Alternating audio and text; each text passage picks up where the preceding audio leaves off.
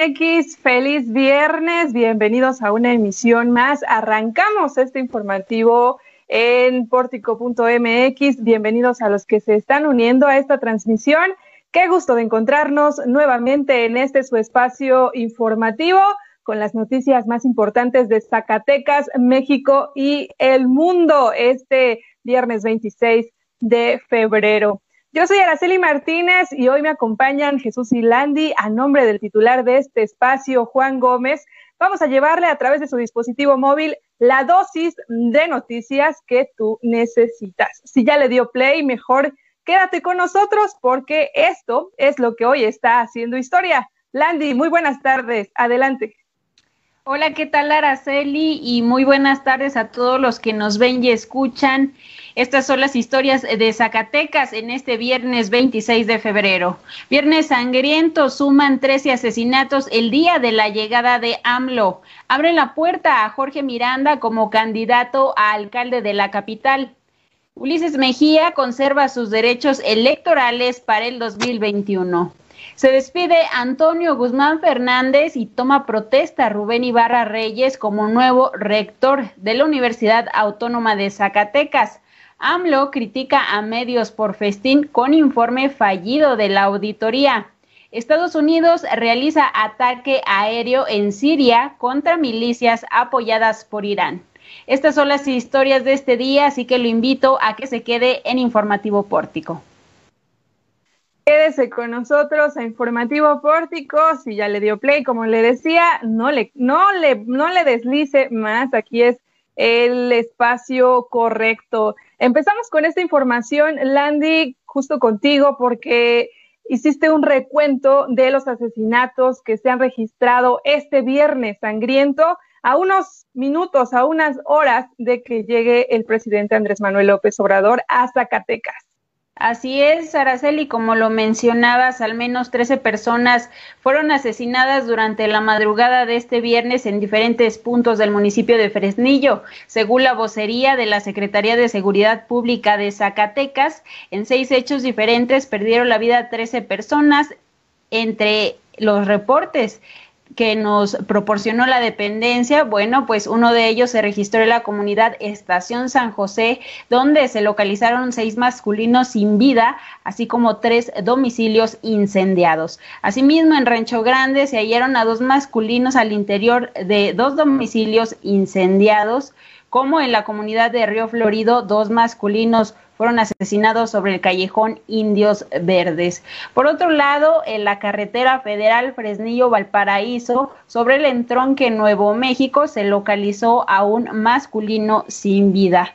También en el transcurso de la madrugada de este viernes, un masculino fue reportado herido por impactos de arma de fuego. Sin embargo, al acudir las corporaciones de seguridad, la persona ya había perdido la vida.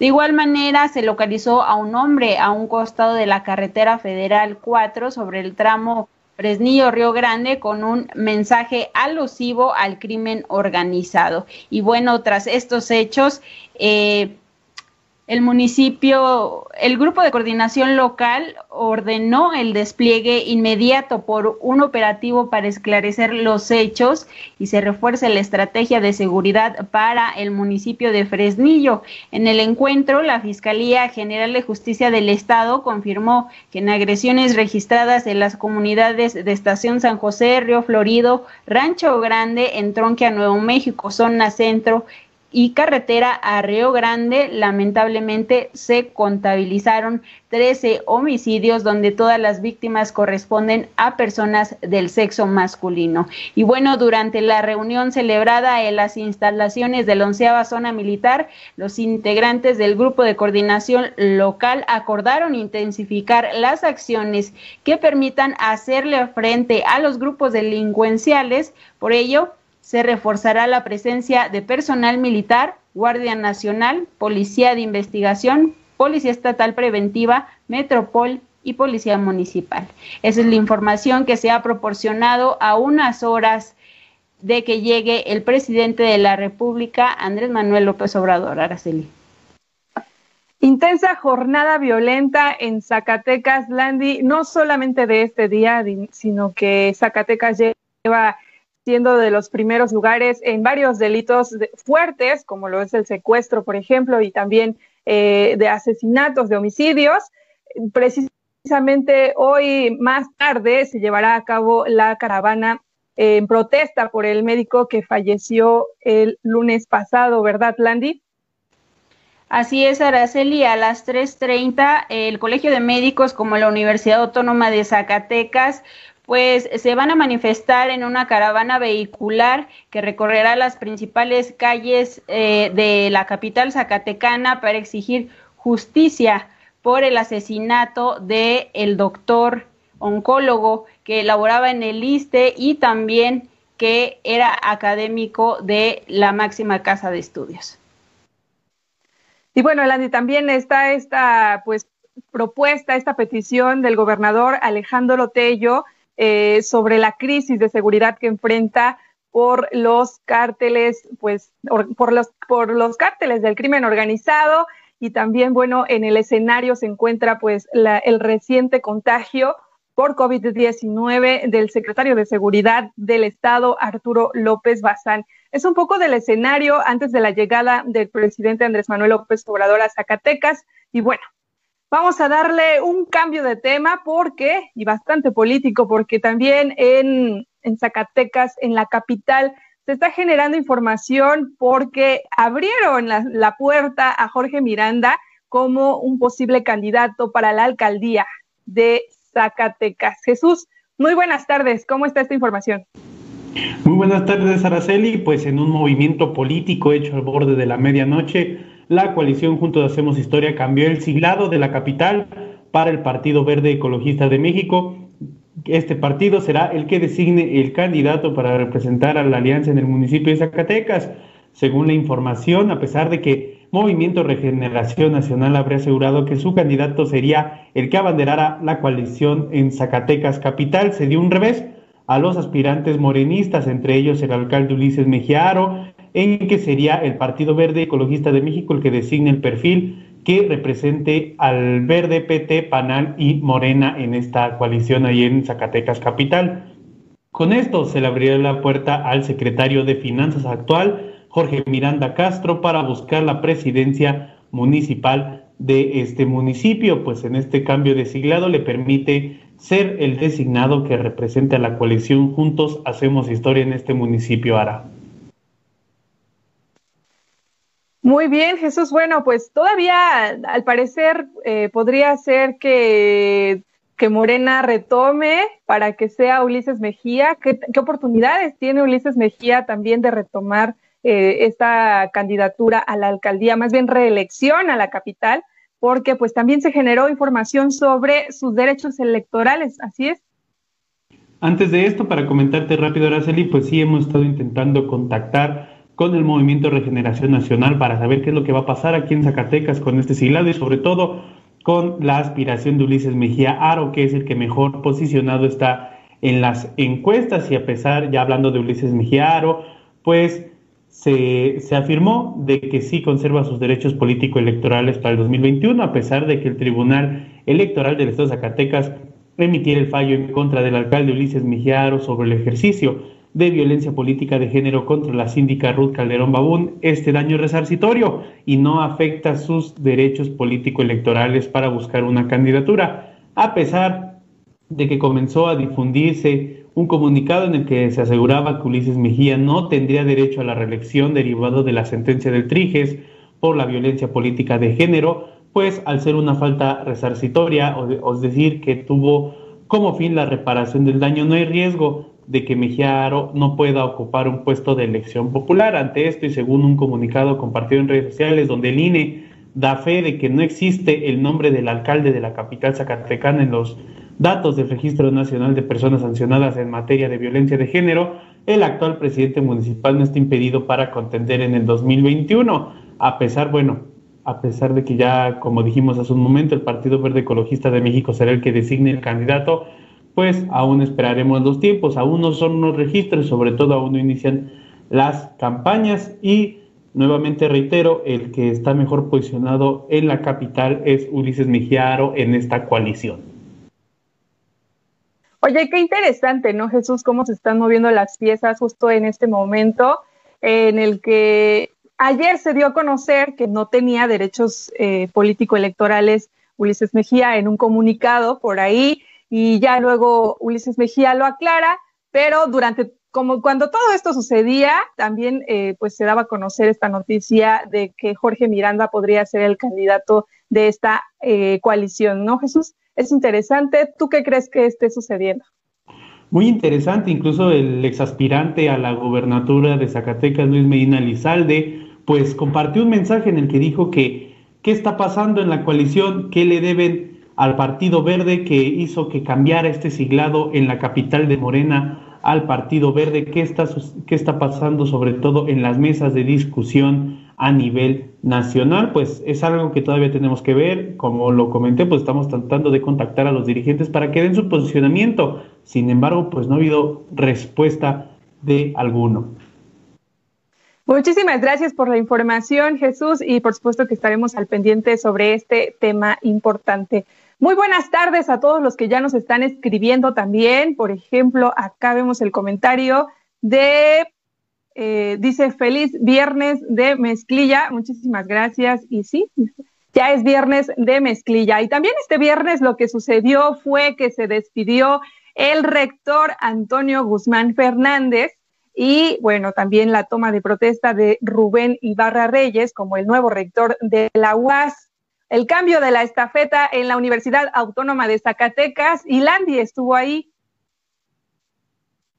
Así es, Araceli, luego de casi cinco años de administración frente a la Universidad Autónoma de Zacatecas, Francisco García Salinas, el rector Antonio Guzmán Fernández realizó la entrega oficial al nuevo rector Rubén de Jesús Ibarra Reyes. En sesión del Honorable Consejo Universitario, Guzmán Fernández aseguró que la Universidad Autónoma llegó a un buen puerto al realizar una inversión total de 2.187 millones 75 pesos en la seguridad social y el ISR de la universidad, abonando a la deuda histórica que heredó en 2016. Durante su mensaje de despedida, Antonio Guzmán Fernández reconoció la labor de los universitarios en medio de la pandemia por COVID-19 y exigió un alto a la violencia en contra de los universitarios debido a los asesinatos registrados en el último año. Esto fue lo que dijo. Gracias. En este complejo contexto, la respuesta de la UAS ha sido contundente y demuestra que vamos por el camino correcto. Reconozco la valentía y espíritu de servicio de los universitarios que están en la línea de fuego en el combate contra el coronavirus y quienes generosamente no han parado pese a que su vida se ha visto expuesta. Mi reconocimiento a nuestros héroes de ciencias de la salud y otras áreas de la universidad. A la pandemia se suman otras problemáticas que enfrenta la universidad una de ellas es la violencia, que ha dejado secuelas graves en la sociedad y de la que la comunidad universitaria no ha escapado. Duelen las muertes de inocentes y no podemos dejar de exigir a las instancias y órdenes de correspondientes acciones inmediatas.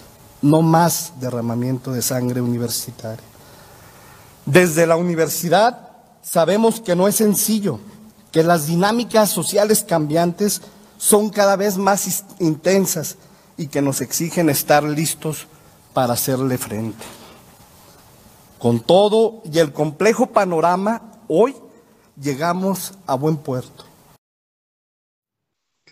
Bajo protesta, Rubén Ibarra Reyes fue nombrado como nuevo rector de la Universidad Autónoma de Zacatecas para el periodo 2021-2025 en testigo del gobernador del estado, Alejandro Tello Cristerna como onceavo rector de la máxima Casa de Estudios de Zacatecas, explicó que durante su administración se trabajará en seis puntos primordiales, donde exhortó a la unidad de todos los universitarios con el objetivo de consolidar como una de las mejores instituciones del país con prestigio internacional. Esto fue lo que dijo.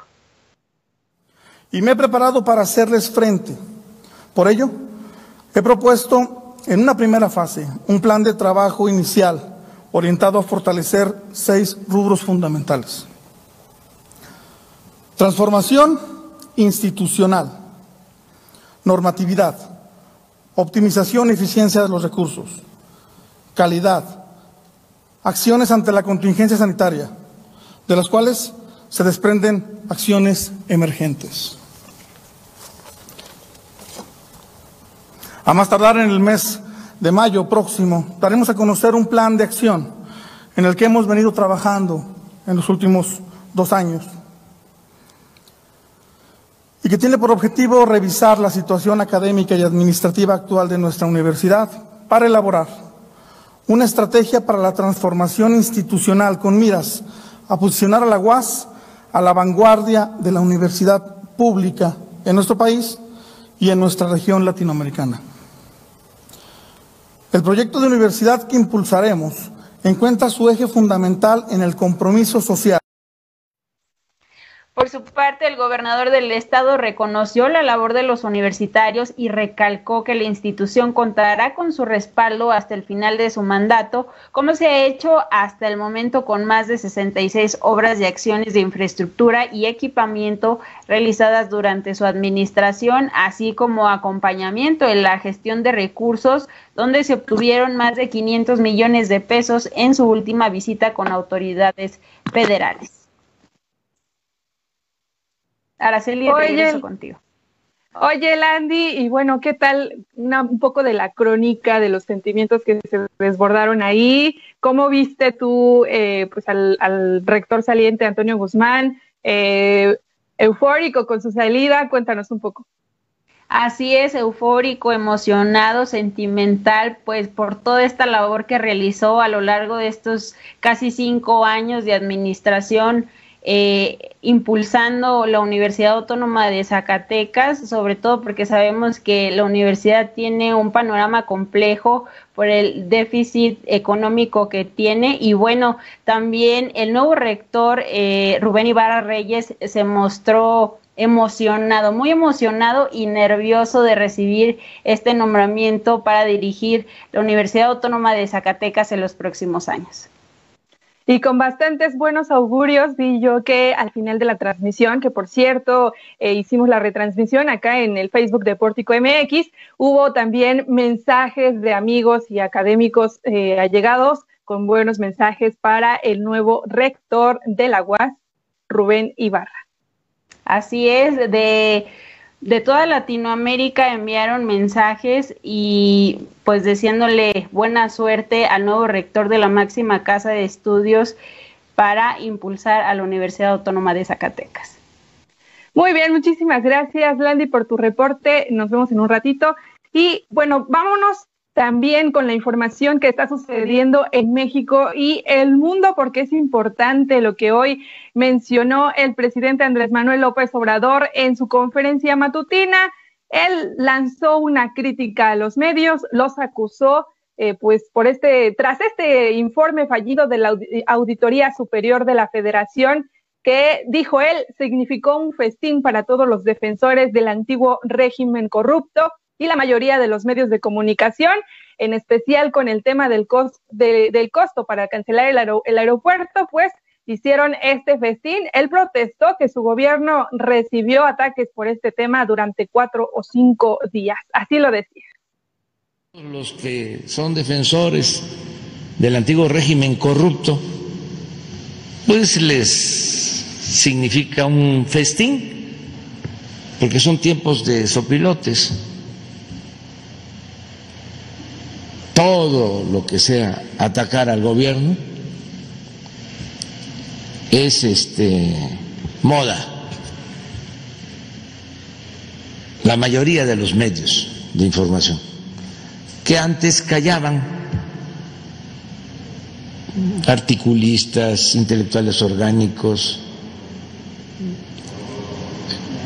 que callaban como momias, ahora gritan como pregoneros.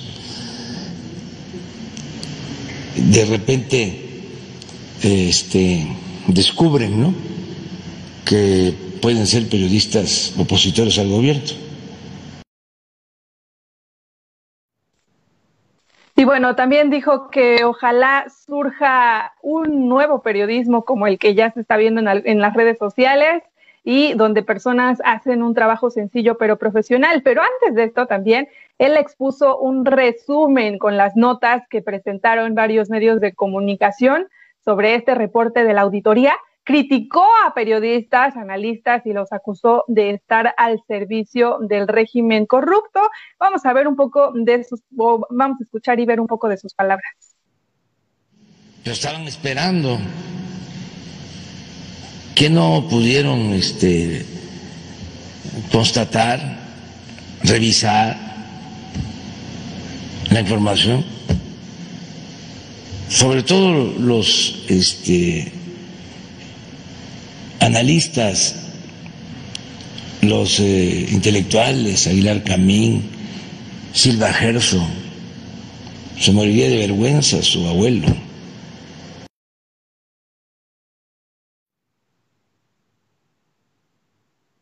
Hoy también en la mañana confirmó su visita, por cierto, acá en Zacatecas. Esta tarde, hace un momento, se encontraba en la inauguración del Hospital de Querétaro, por cierto, y se espera que a las 5 de la tarde llegue al municipio de Pinos para inaugurar la Universidad del Bienestar en esta comunidad. Mañana a las 10 de la mañana dará a conocer también los precios de garantía para productores en la capital zacatecana.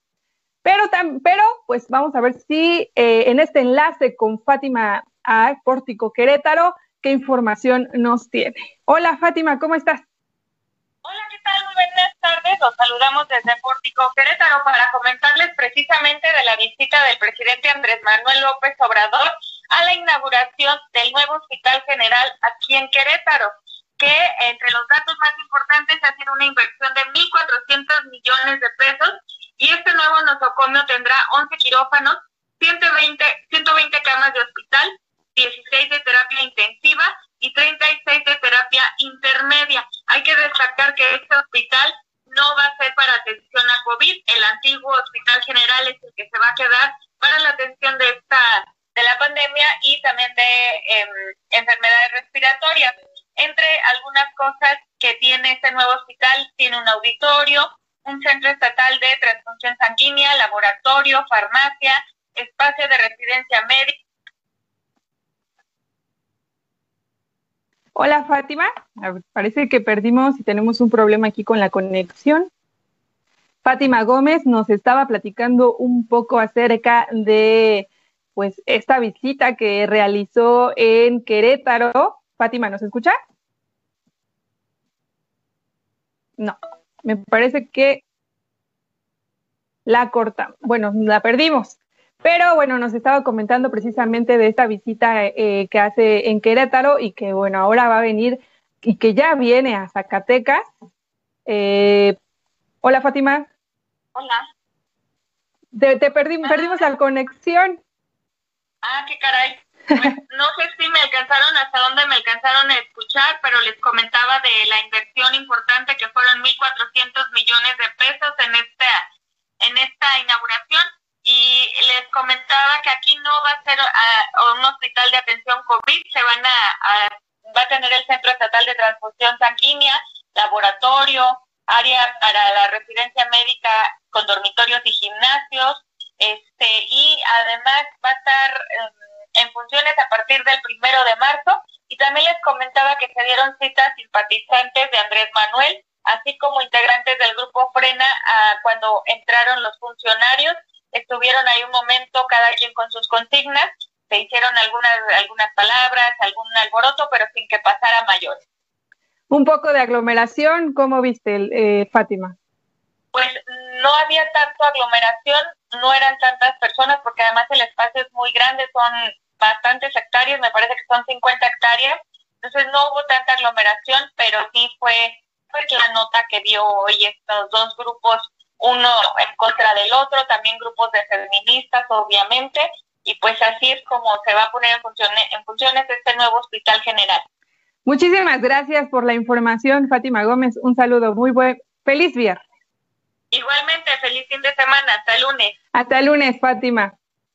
Y bueno, precisamente el presidente que ya va en camino hacia Zacatecas, Eh, pues queremos invitarlos para que ustedes participen en una encuesta porque es muy importante saber qué cuál es su opinión sobre qué tema, sobre qué tema usted cuestionaría al presidente Andrés Manuel López Obrador en Zacatecas, en este escenario muy problemático para Zacatecas, eh, con muchos homicidios, eh, la inseguridad a todo lo que da, el tema, por ejemplo, también de la vacunación por influyentismo a los 33 gandallas, como se lo ha conocido coloquialmente, que sucedió en Villa de Cos, o, eh, por ejemplo, también si habrá cambios en los delegados del bienestar por, por responsabilizarlos de alguna manera, o alguna denuncia o solicitud de los apoyos del bienestar, y también pues esto que le comentaba yo de la estrategia de seguridad, que no es una petición, yo creo que solamente del gobernador, sino de, de la mayoría de los zacatecanos.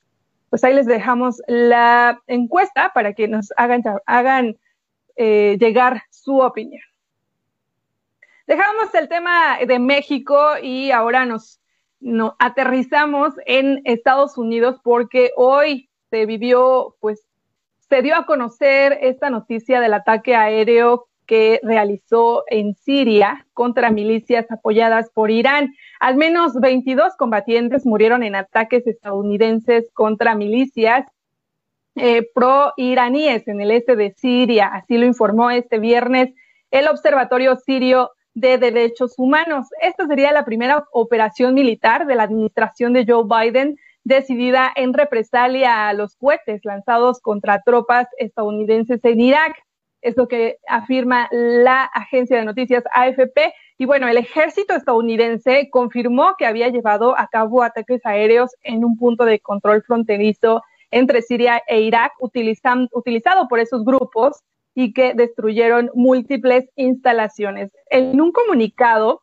eh, el portavoz John Kirby dijo que estos ataques, esta ofensiva fue autorizada en respuesta a los recientes ataques contra el personal estadounidense y de la coalición en Irak y a las continuas amenazas a ese personal. Eso es lo que dijo en sus palabras, en tanto que el gobierno de Siria afirmó que este bombardeo perpetrado esta madrugada por Estados Unidos en el este del país árabe, presuntamente contra milicias proiraníes, aliadas de Damasco, traerá consecuencias e incrementará la tensión en la región bueno, ha sido la información que se ha generado y que mayor tendencia ha tenido en las redes sociales, por eso la importancia de mencionársela este viernes.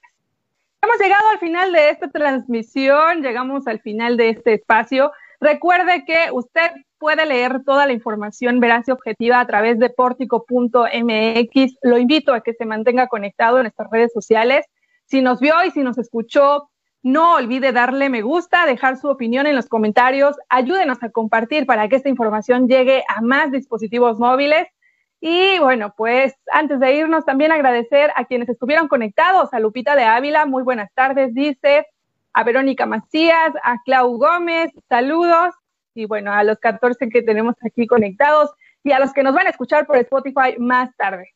Muchísimas gracias a quienes hacen posible estos minutos, a mis colegas, a Jesús de Ávila, a Landy Valle, a Fátima Gómez, de Pórtico Querétaro, a los colaboradores, al gurú informático que está en los controles técnicos y por supuesto a Juan Gómez, el director general de Pórtico MX. Yo soy Araceli Martínez, tú estás bien informado desde Pórtico Informativo. Hasta la próxima.